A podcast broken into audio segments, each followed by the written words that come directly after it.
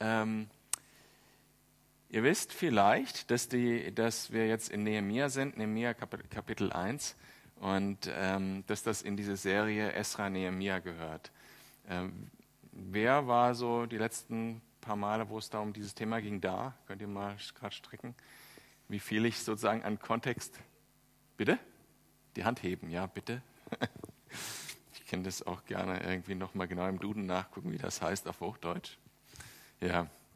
Äh, also gut, dann gebe ich ein bisschen Kontext. Also äh, das jüdische Volk, äh, nachdem es ähm, so den größten, die, die, die, größte, glorreichste Geschichte hinter sich hatte mit König David und Salomo, wo ähm, der Ruhm also weit auch über die Grenzen der Weltreiche hinaus sogar bekannt geworden war, ist auch aufgrund geistlicher Themen also ähm, wurde gespalten und ähm, dann gab es so ein paar Könige hin und her.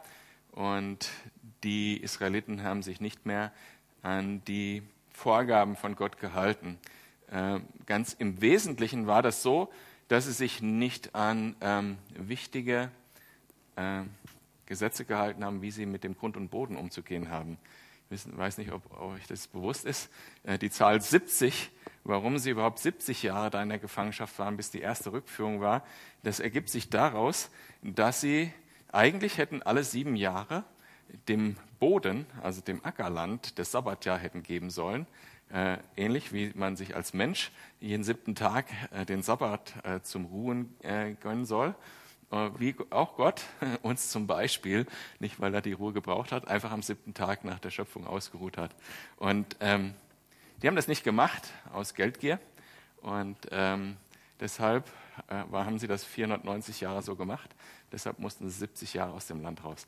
Ist auch ein interessanter Zusammenhang. Ja, weil Gott, Gottes äh, Bestimmungen haben einen Sinn und er hat das einfach äh, um ihren Gehorsam, äh, den sie nicht hatten, äh, einzufordern, äh, hat er dem Land die Ruhe gegeben, während die in der Gefangenschaft waren. Ähm, auch wir werden das gleich sehen. Äh, hier die, die Person Nehemia, die steht also jetzt in der Folge von Leuten, die äh, in den, an den Höfen, also weggeführte Juden, die ähm, nach der Zerstörung von Jerusalem weggebracht wurden in die anderen Länder, wo die Völker herkamen, die sie erobert hatten. Das waren dann zuerst, waren das die Babylonier.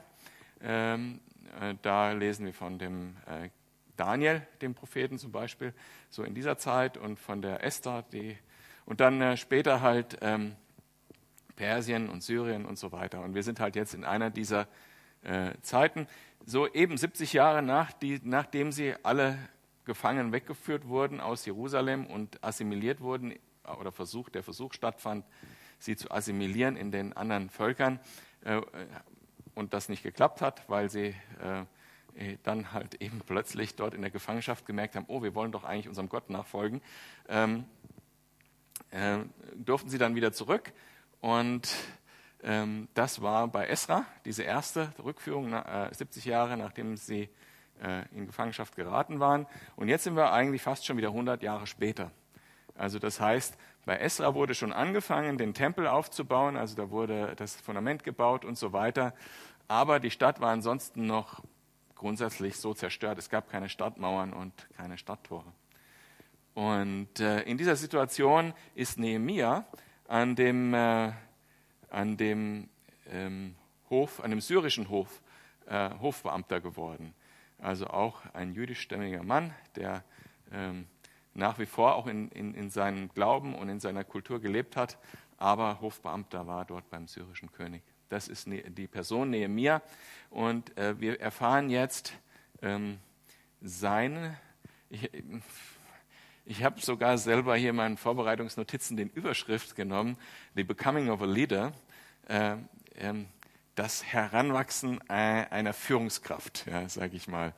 Ähm, was wir lernen über eine Person, die eigentlich noch nicht in dieser Führungsrolle für sein Volk ist, aber die bestimmte Qualitäten schon aufweist, die ein, so eine Führungskraft eigentlich braucht.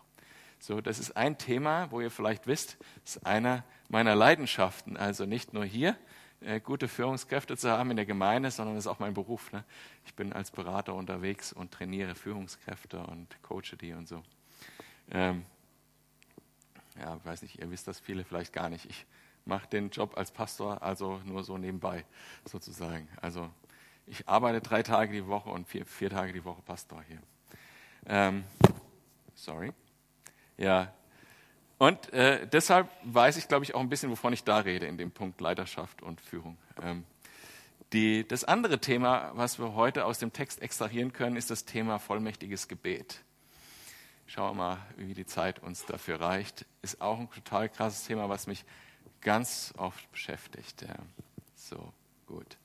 Jetzt also, wir sind ungefähr so 500 vor Christus, als diese Wegführung war. Das sind so drei bis fünf Millionen Juden weggeführt worden und dann eben 70 Jahre später 50.000 zurück. Also es ist kein großer Prozentsatz, es ist ein kleiner Prozentsatz dieses Volkes, die zurück in ihr Land gegangen sind. Auch so, wie es die Prophetien vorher gesagt haben. Und ich fange an in Vers 1 eben von Nehemiah 1. Dies ist die Geschichte Nehemias, des Sohnes Hachaljas. Es geschah im Monat Kislev im 20. Jahr, dass ich in Susan in der Königsburg war.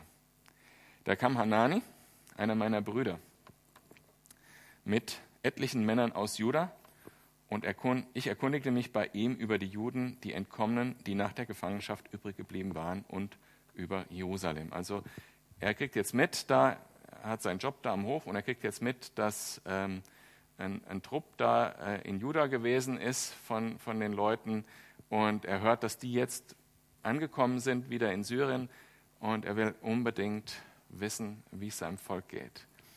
Äh, es ist jetzt sein Herzensanliegen, dass er wissen will, wie geht es meinem Volk, die, die dort im Land leben, und wie geht es der Stadt Jerusalem. Und das heißt mehr als nur jetzt, ja, es sind da schöne Häuser und so. Jerusalem hat eine ganz hohe Bedeutung, wie ihr das wisst, ja auch heute noch, auch ähm, für die Juden, äh, weil Gott ihnen verheißen hat, dort werdet ihr den Frieden Gottes erfahren, die Gegenwart Gottes erfahren und die ganzen Bünde und so weiter, alles, was Gott gestiftet hat an, an guten Dingen für die Menschheit und für die Juden, ist eigentlich im Wesentlichen in Jerusalem passiert. Das heißt, das bedeutet viel mehr. Wenn, wenn da heißt Jerusalem, dann, dann geht es auch um die Gegenwart Gottes, dann geht es auch um die ganzen Verheißungen, die Gott gegeben hat, um das, die ganzen Hoffnungen und Träume dieses Volkes, alles verbindet sich mit dem Namen, mit dieser Stadt Jerusalem. Und er organisiert jetzt ein Treffen mit denen und fragt die eben, die jetzt da zurückgekommen sind. Und in Vers 3 lesen wir, und sie sprachen zu mir, die übrig gebliebenen, die nach der Gefangenschaft übrig geblieben sind, befinden sich dort in der Provinz in großem Unglück und in Schmach. Und die Mauern Jerusalems sind niedergerissen und ihre Tore mit Feuer verbrannt. Also die Antwort ist jetzt nicht cool. Also äh, die, die Antwort ist, denen geht es nicht gut dort. Und die Stadt ist in keinem guten Zustand. Und ähm, für die bedeutet das auch wiederum viel mehr als nur, dass da Mauern nicht stehen, sondern wenn eine Stadt keine Befestigung hatte, wenn die Mauern nicht da waren, wenn keine Tür, Türe und Tore da waren, dann war die Stadt schutzlos. Das heißt, besonders gegen äh, eben Räuberbanden und so weiter und ähm, war sie schutzlos. Das heißt, über, im übertragenen Sinne, es war auch nicht möglich, den Tempel eigentlich zu seiner Herrlichkeit zu bringen, den ihm gebührt hätte. Ne? Bevor äh, der, die Stadt zerstört wurde, da war überall im Tempel Gold und äh, Gold als Symbol für die Herrlichkeit Gottes. Deshalb findet man das auch in katholischen Kirchen so häufig. Ähm, und es war äh, einfach wunderschön anzusehen und äh, schon allein über die Schönheit, die, die man da sah, konnte man eigentlich ahnen, wie groß und herrlich Gott ist. Und das war für die Juden ein Trauerspiel, dass das nicht möglich ist. Einfach weil diese Stadt schutzlos ist, weil diese Stadt äh, da in Ruinen liegt. Und Vers 4 geht es weiter. Und es geschah, als ich diese Worte hörte, da setzte ich mich hin und weinte und trug Leid, etliche Tage lang. Und ich fastete und betete vor dem Gott des Himmels. Seine Reaktion also ist, erstmal ist es totaler Schock. Also, dass da steht, er setzte sich hin. Das heißt, so wörtlich übertragen, ich konnte eigentlich nicht mehr stehen, mir wurden die Knie weich. Ne, ich, äh, ich war im Schock, ich musste mich hinsetzen und ich habe das als Leid empfunden. Ich habe geweint, weil es meinem Volk schlecht geht, weil die Herrlichkeit Gottes nicht bei meinem Volk ist, der Tempel nicht äh, geschmückt werden kann, weil mein Volk in Schmach und Schande lebt und schutzlos in, in dieser Stadt lebt. Und weil dieser Glanz der Gegenwart Gottes und des Volkes, das sich rühmen kann, das ausgesuchte Volk Gottes zu sein, nicht da ist. Mein Volk, meinem Volk geht es schlecht und ich leide daran und ich faste und bete. Und dann lesen wir sein Gebet ab Vers 5 und er sprach, Ach Herr, du Gott des Himmels, du großer und furchtgebietender Gott, der den Bund und die Gnade denen bewahrt, die ihn lieben und seine Gebote halten. Und das ist der erste Teil seines Gebets, wo er ja eigentlich Gott anspricht. Gott, ich kenne dich, du bist der und der. Du bist der allmächtige Gott. Du bist ein furchterregender Gott, aber du bist auch ein gnädiger Gott. Du bist der Gott, der seine Versprechungen hält, der seine Bünde hält ich kenne dich. Ja. So ähnlich hat Jesus uns auch das Beten gelehrt. Das fängt an mit Vater unser im Himmel. Ja. Also ich kenne dich. Ich weiß, wer du bist. Ich weiß, zu wem ich rede. Du bist der Schöpfer des Himmels und der Erde, der allmächtige, furchterregende Gott, der gnädig ist und seine Bunde hält. Vers 6.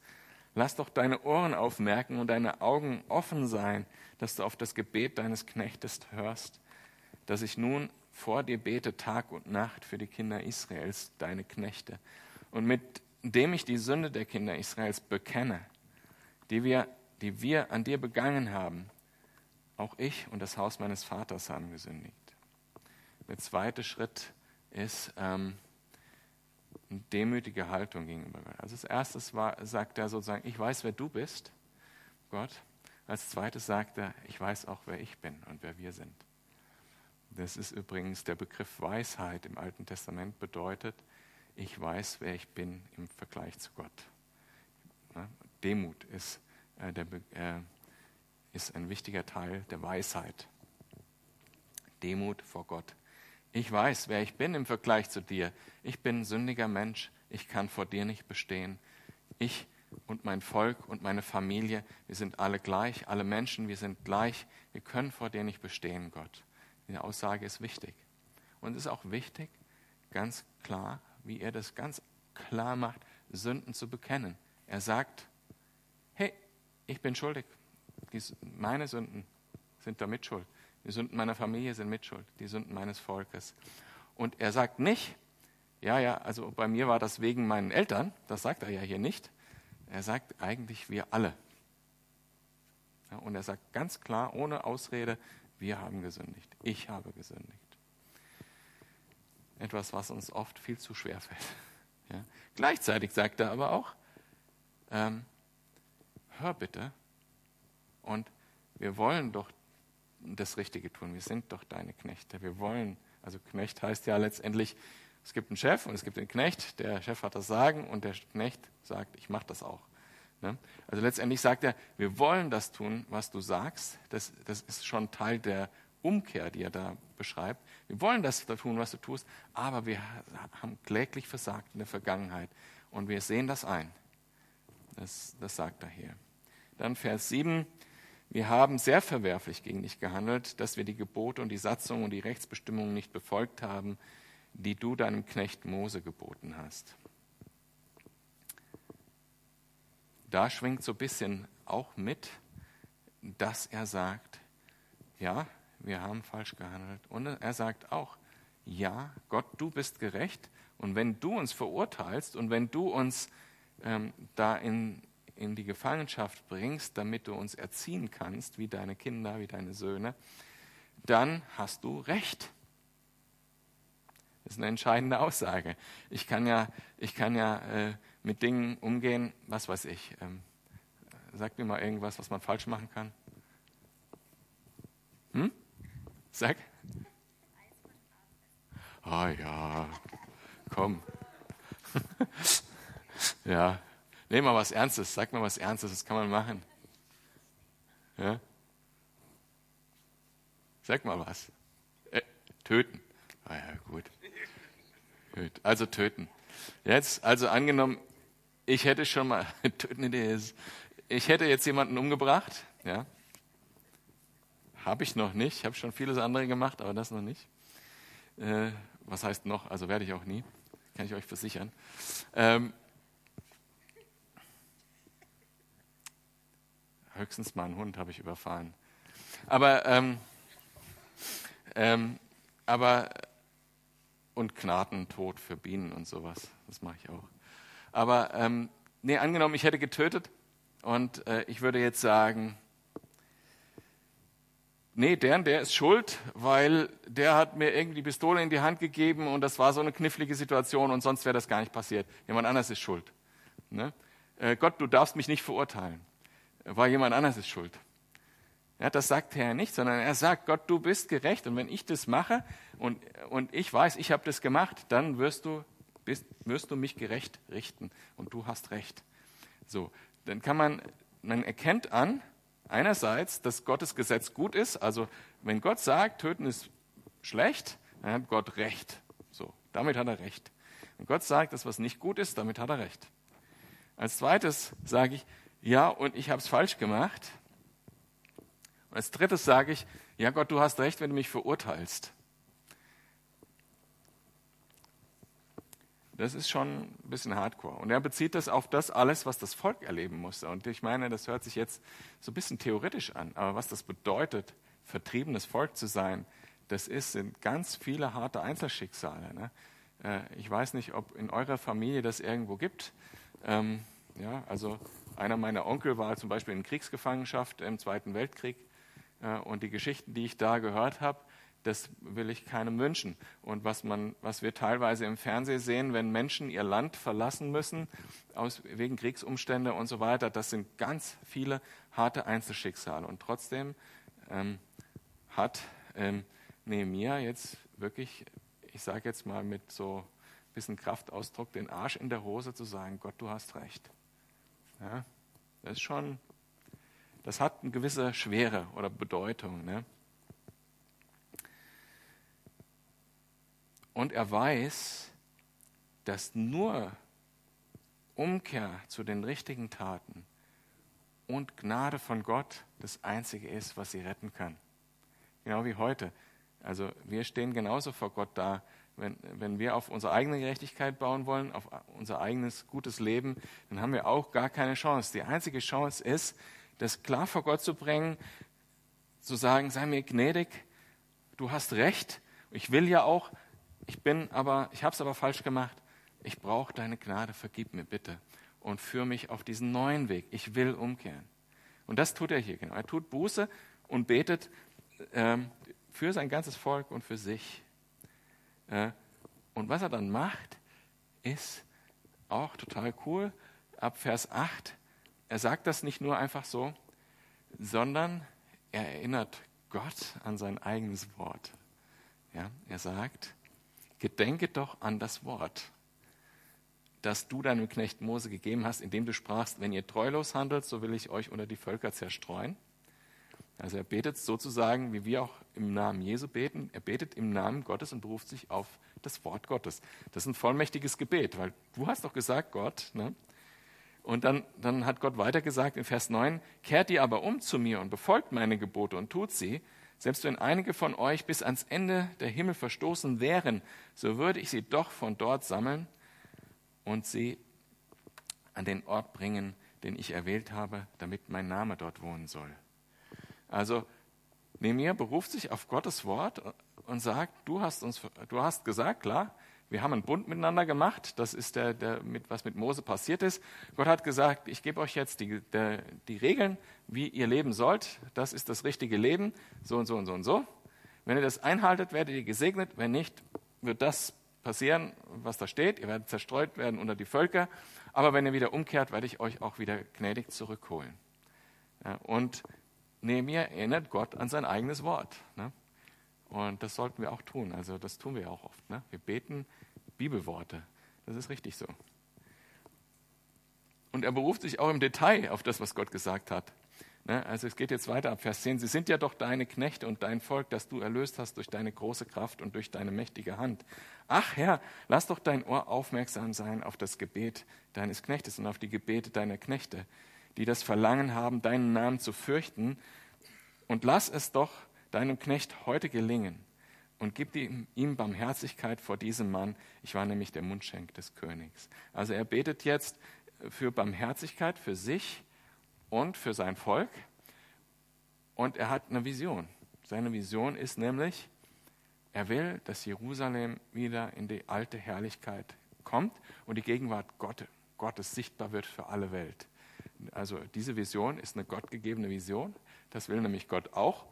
Und, ähm, und gleichzeitig hat er auch eine Strategie.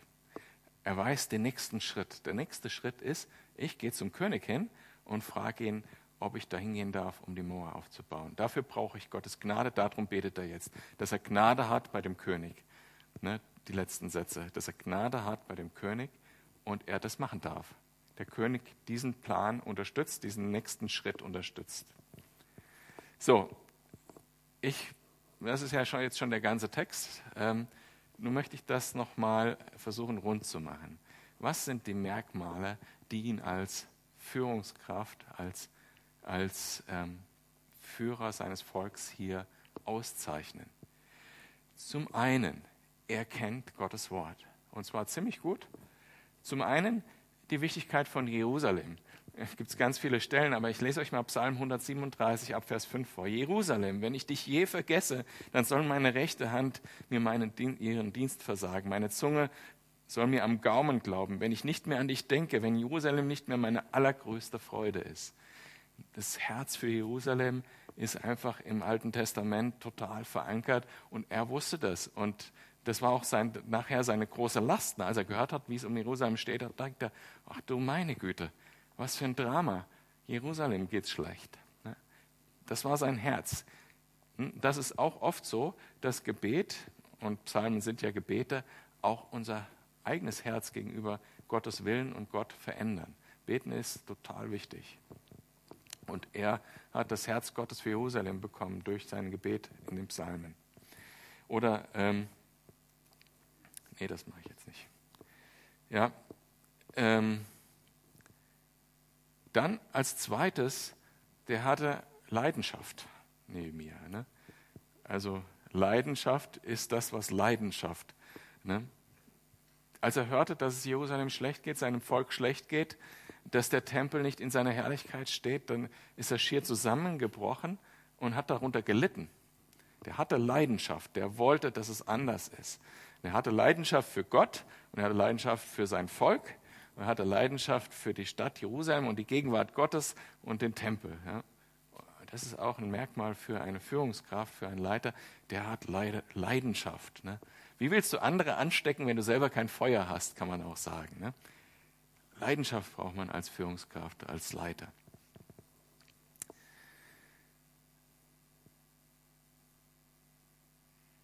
Und dann versetzen wir uns in seine Lage. Wir haben ja gerade gelesen, er war Mundschenk, hoher Beamter im, im, auf dem Königshof. Der war busy. Der Mann war busy. Der hatte echt was zu tun der war wahrscheinlich Tag und Nacht belagert von, von Leuten, die für ihn gearbeitet haben, die wissen wollten, wie sollen sie dies machen und jenes machen.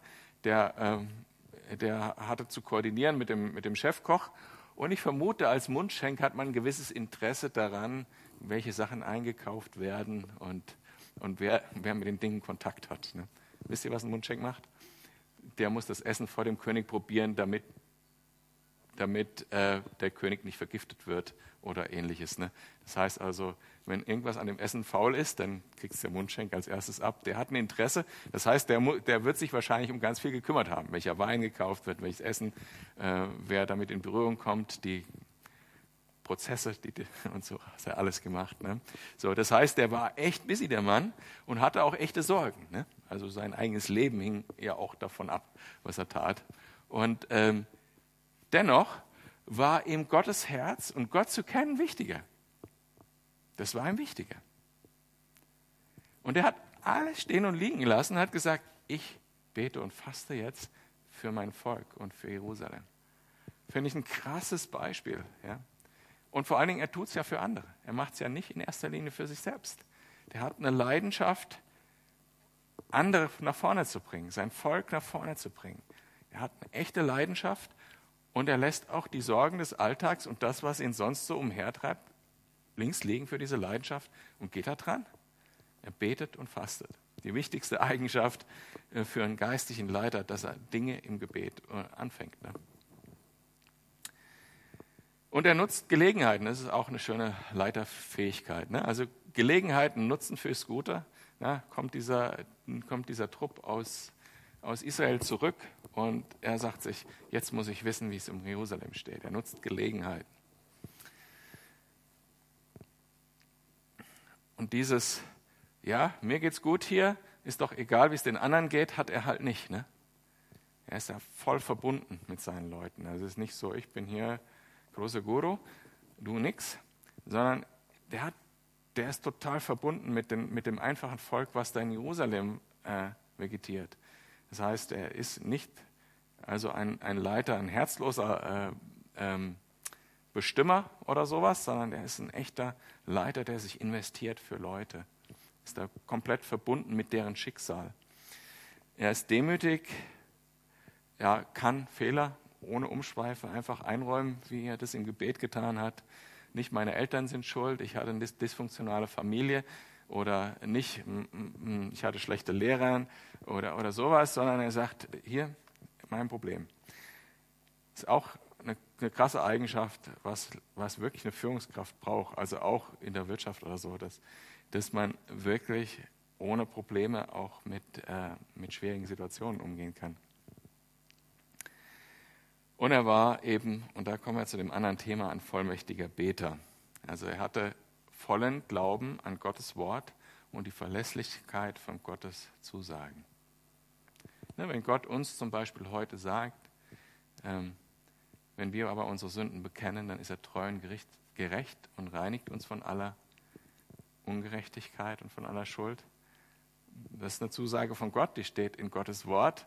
Darauf können wir uns voll verlassen wenn Gott sagt, ähm, was ich begonnen habe in dir, das Werk, das werde ich vollenden bis zu dem Tag, wenn ich wiederkomme, dann ist es Gottes Wort, darauf kann ich mich voll verlassen. Und das hat auch Nehemiah getan. Er hat sich voll darauf verlassen, was Gott gesagt hat. Total wichtige Sache. Worauf können wir sonst unser, unser Leben aufbauen, als nicht auf das? Ja.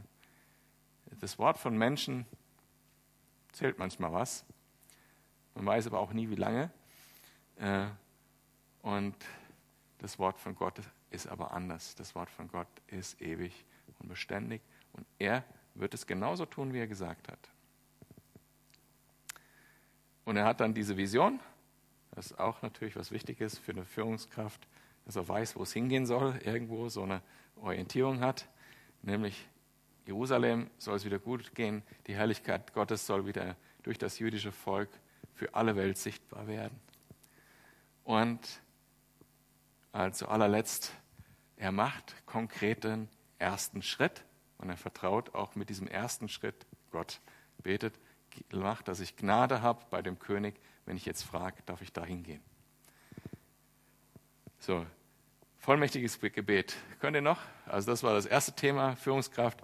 Jetzt vollmächtiges Gebet haben wir ja gehört, ich habe schon viel dazu gesagt, aber es, es, gibt ja total krasse Sachen. Also Jesus ist in Dörfer reingegangen und hat dann alle Leute, die im Dorf gewohnt, geheilt, gewohnt hat, geheilt.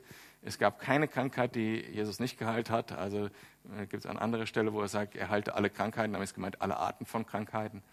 Ähm, er hat Dämonen ausgetrieben aus besessenen Menschen. Er hat ähm, äh, Menschen äh, frei von ihren Bindungen gemacht. Also das heißt, er hat krasse Wunder gemacht, hat Sturm gestillt, hat Essen vermehrt, er hat Wasser zu Wein gemacht, krasse Sachen. So, jetzt lesen wir, ne? also das ist so der Kontext. Ich versichere euch, wer an mich glaubt, wird die Dinge tun, die ich tue, auch tun. Ja, er wird sogar noch größere Dinge tun. Denn ich gehe zum Vater und alles, worum ihr mich in, in meinem Namen bittet, werde ich tun, damit durch den Sohn die Herrlichkeit des Vaters geoffenbart wird. Wenn ihr mich in meinem Namen um etwas bitten werdet, werde ich es tun.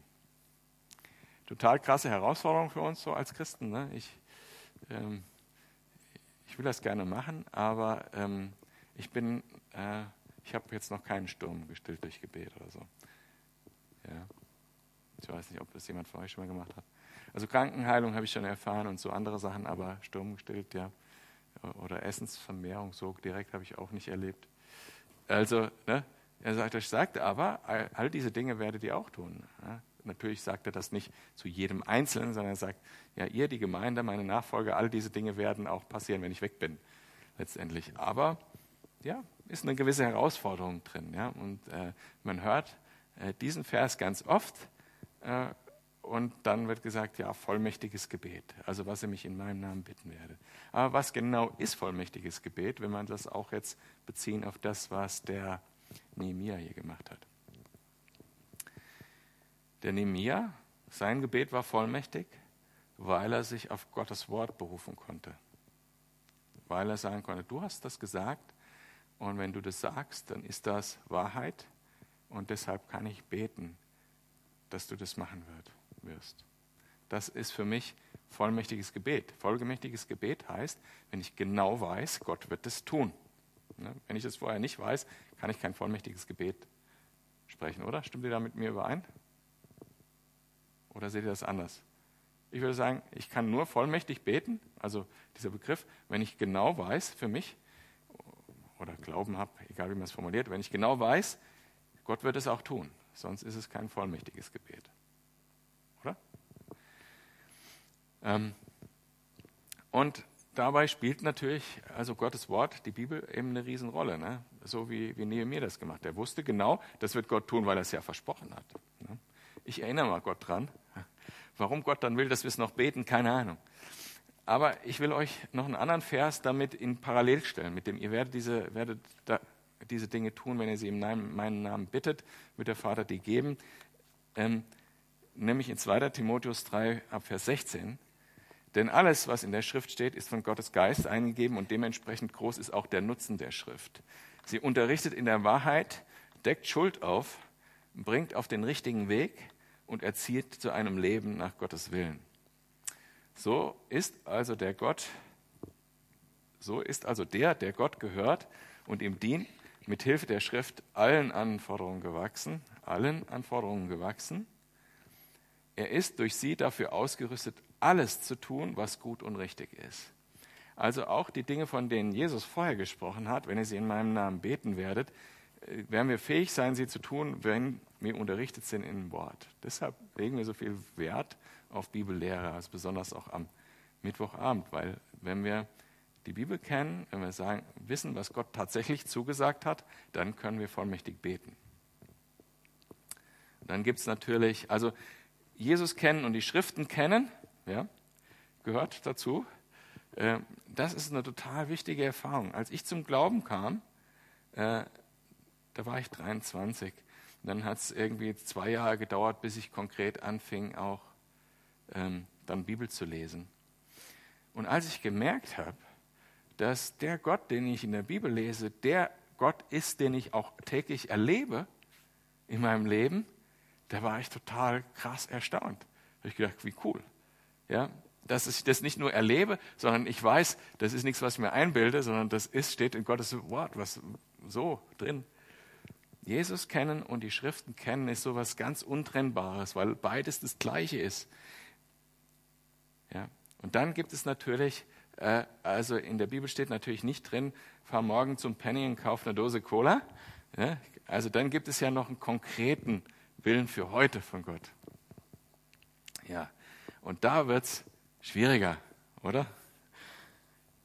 Ja, wenn ich jetzt zum Beispiel denke an eine Person in der Gemeinde, für die ich, also ich kann ungelogen sagen, schon zigmal gebetet habe, ähm, der unter chronischen Schmerzen leidet. Und er, es war schon mal besser geworden und so, aber eigentlich nicht substanziell geheilt wurde. Das macht mir Mühe, ne? Weil ich mich frage, ist das nicht Jesu konkreter Wille? Ja? Und dann wird oft zitiert in diesem Zusammenhang, gerade im Zusammenhang mit Heilung, äh, Jesaja 53, was auch Jesus selber äh, zitiert hat und gesagt hat, das schreibt über mich. Für wahr, er hat unsere Krankheit getragen, unsere Schmerzen auf sich geladen. Wir hielten ihn für bestraft und von Gott geschlagen und niedergebeugt. Das spricht über das Kreuz natürlich und über die, die Erlebnisse, die Jesus vor dem Kreuz hatte in der Karwoche. Doch er wurde um unserer Übertretungen willen durchbohrt, also für unsere Sünden, damit unsere Sünden vergeben werden. Wegen unserer Missetaten zerschlagen. Die Strafe lag auf ihm, also weil Gott gerecht, gerecht ist, muss die Sünde und das, was wir falsch machen, bestraft werden, so wie bei dem Volk auch, dass sie 70 Jahre raus mussten. Äh, aber die Strafe war nicht auf uns, sondern auf Jesus am Kreuz. Äh, die Strafe lag auf ihm, damit wir Frieden hätten und durch seine Wunden sind wir geheilt worden steht da bei Jesaja. Das ist, ähm, ähm, das ist ein bisschen tricky, ne? wenn man dann gleichzeitig erlebt, dass man also zigmal für eine Person betet und die wird nicht geheilt. Ist das also die Frage, ist es jetzt absolut Gottes Wille, dass jeder Mensch hier geheilt wird? Und das ist äh, eine Frage, die ich beantworten will. Ich glaube, dass die Aussage in Jesaja stimmt, dass wir alle geheilt sind durch Gottes Wunden. Und irgendwann wird jeder geheilt. Und die Bibel verspricht uns auch genau, wann das ist. Nämlich dann, wenn wir alle im Himmel sind. Oder wenn wir erneuert werden, wenn Jesus wiederkommt. Irgendwann wird es eine Zeit geben, da wird es kein Leid, keine Tränen, keine Krankheit mehr geben für die, die in Jesus sind, weil wir dann im Himmel sind. Und da kommen wir nur hin, weil Jesus am Kreuz war. Sonst kommen wir da nicht hin. Und deshalb sind wir durch, sein, durch das, was Jesus getan hat am Kreuz, sind alle unsere Leiden geheilt. Und es ist auch, ja, ich finde es faszinierend, dass Jesus trotzdem so viele, auch in den Evangelien, wenn man das liest, trotzdem so viele Menschen geheilt hat, die nachher nicht an ihn geglaubt haben. Es ist ja eine massive Anzahl an Menschen, die äh, geheilt wurden, aber nicht das Evangelium angenommen haben und in den Himmel gekommen sind. Eine massive Anzahl von Menschen, äh, von, von dem wir eigentlich durch die Bibel schon alleine wissen. Und ich denke, ähm, Jesus will trotzdem, äh, ist trotzdem, hat Mitleid mit jedem einzelnen Menschen, mit unserer, mit unserer Situation, in der wir so leben und heilt dann. Aber das ist nicht sein primäres Anliegen. Was hilft das denn, wenn jemand äh, ich sag mal, in meinem Alter mit 50 irgendwie äh, geheilt wird von, ähm, was weiß ich, äh, sagen wir mal, einem Bandscheibenvorfall. Ja, und, ähm, ja, und in 10 Jahren, 20 Jahren, 30 Jahren sterbe ich und, und komme in die Hölle, weil ich Jesus nie gekannt habe. Was habe ich von der Heilung dann? Das Jesus primäres Ziel ist, uns endgültig zu heilen, wenn wir in den Himmel kommen, wenn wir einen neuen Körper haben. Und so lange, bis dahin, ähm, werden wir noch so ein bisschen belästigt mit, mit dieser gefallenen Welt, also in jeglicher Hinsicht, ja, mit dem Zerfall des Körpers, durchs Alter, durch Krankheit ähm, und durch alles mögliche andere, was uns hier so begegnet in dieser Welt, was nicht so angenehm ist. Aber wir sind schon erlöst, wir haben diese Zusage schon.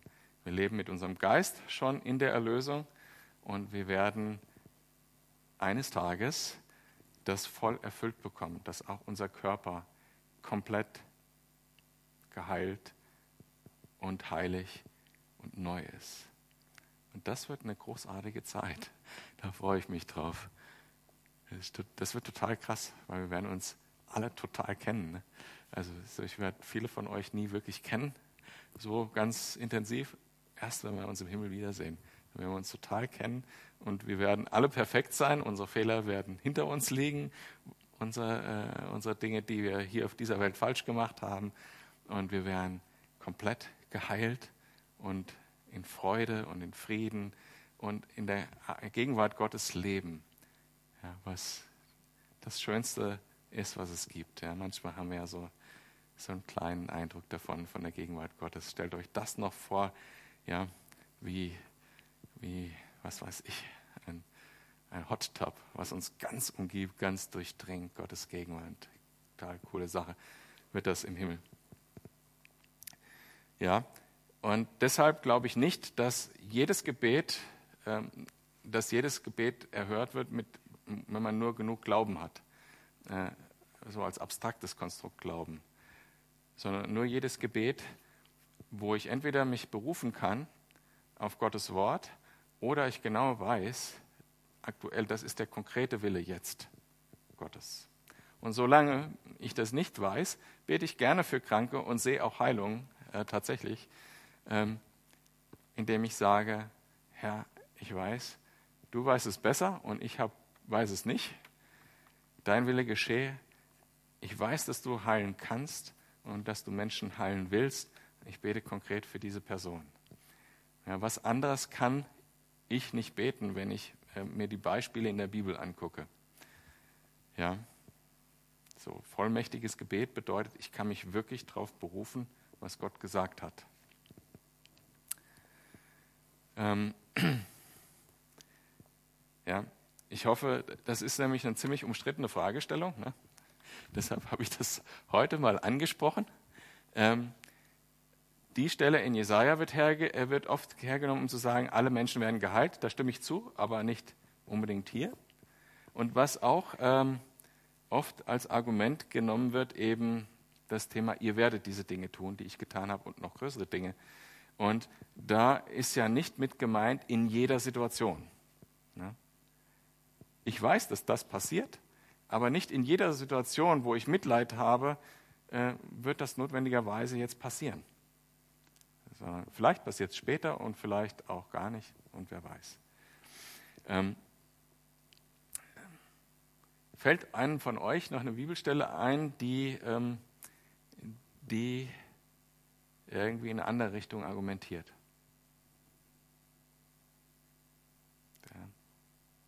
Ja? Also ich meine, weil es ein kontroverser Punkt ist und ich mir halt vorgenommen habe, den halt, dem jetzt nicht aus dem Weg zu gehen, wenn das schon hier vorkommt im Text. Ähm, es, es gibt ja Leute, die argumentieren mit der Bibel, dass Jesus alle Menschen heilt auf dieser Welt. Und die Bibelstellen, die ich kenne von, von Leuten, die das sagen, die habe ich hier zitiert und gesagt, wie sie meiner Meinung nach zu verstehen sind. Ja, gibt es ja, also im Himmel natürlich. Ne? Ja, genau. Ja.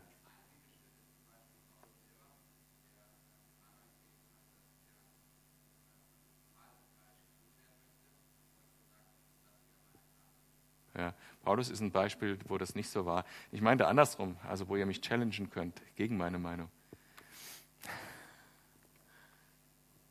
Weiß jemand was noch? Nicht, dass ich irgendeine Bibelstelle äh, vergessen habe, die, die man dafür herziehen könnte.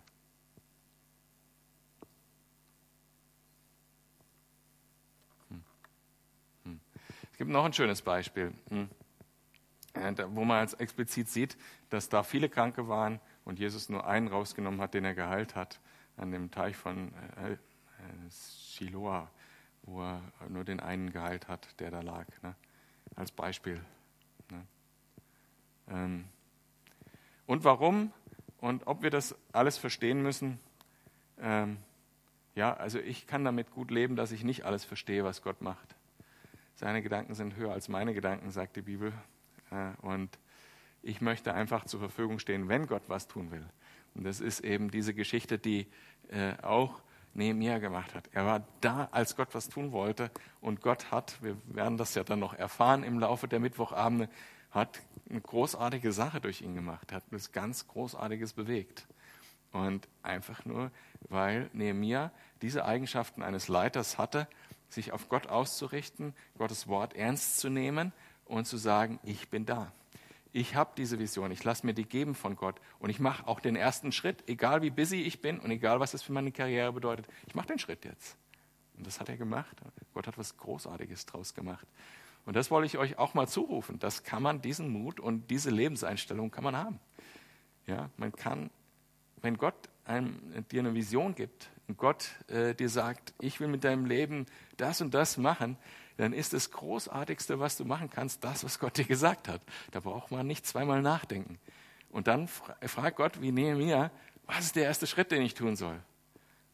Und der erste Schritt da war dann zum König hinzugehen und, äh, und vorher dafür zu beten, dass der König deinen guten Willen zeigt. So, gut. Das war lange. Ich hoffe, das war, ich habe die Fragen, die ich aufgeworfen habe, auch ausreichend beantwortet. Ansonsten dürft ihr noch gerade äh, reinrufen, wenn euch da noch was im Herzen liegt.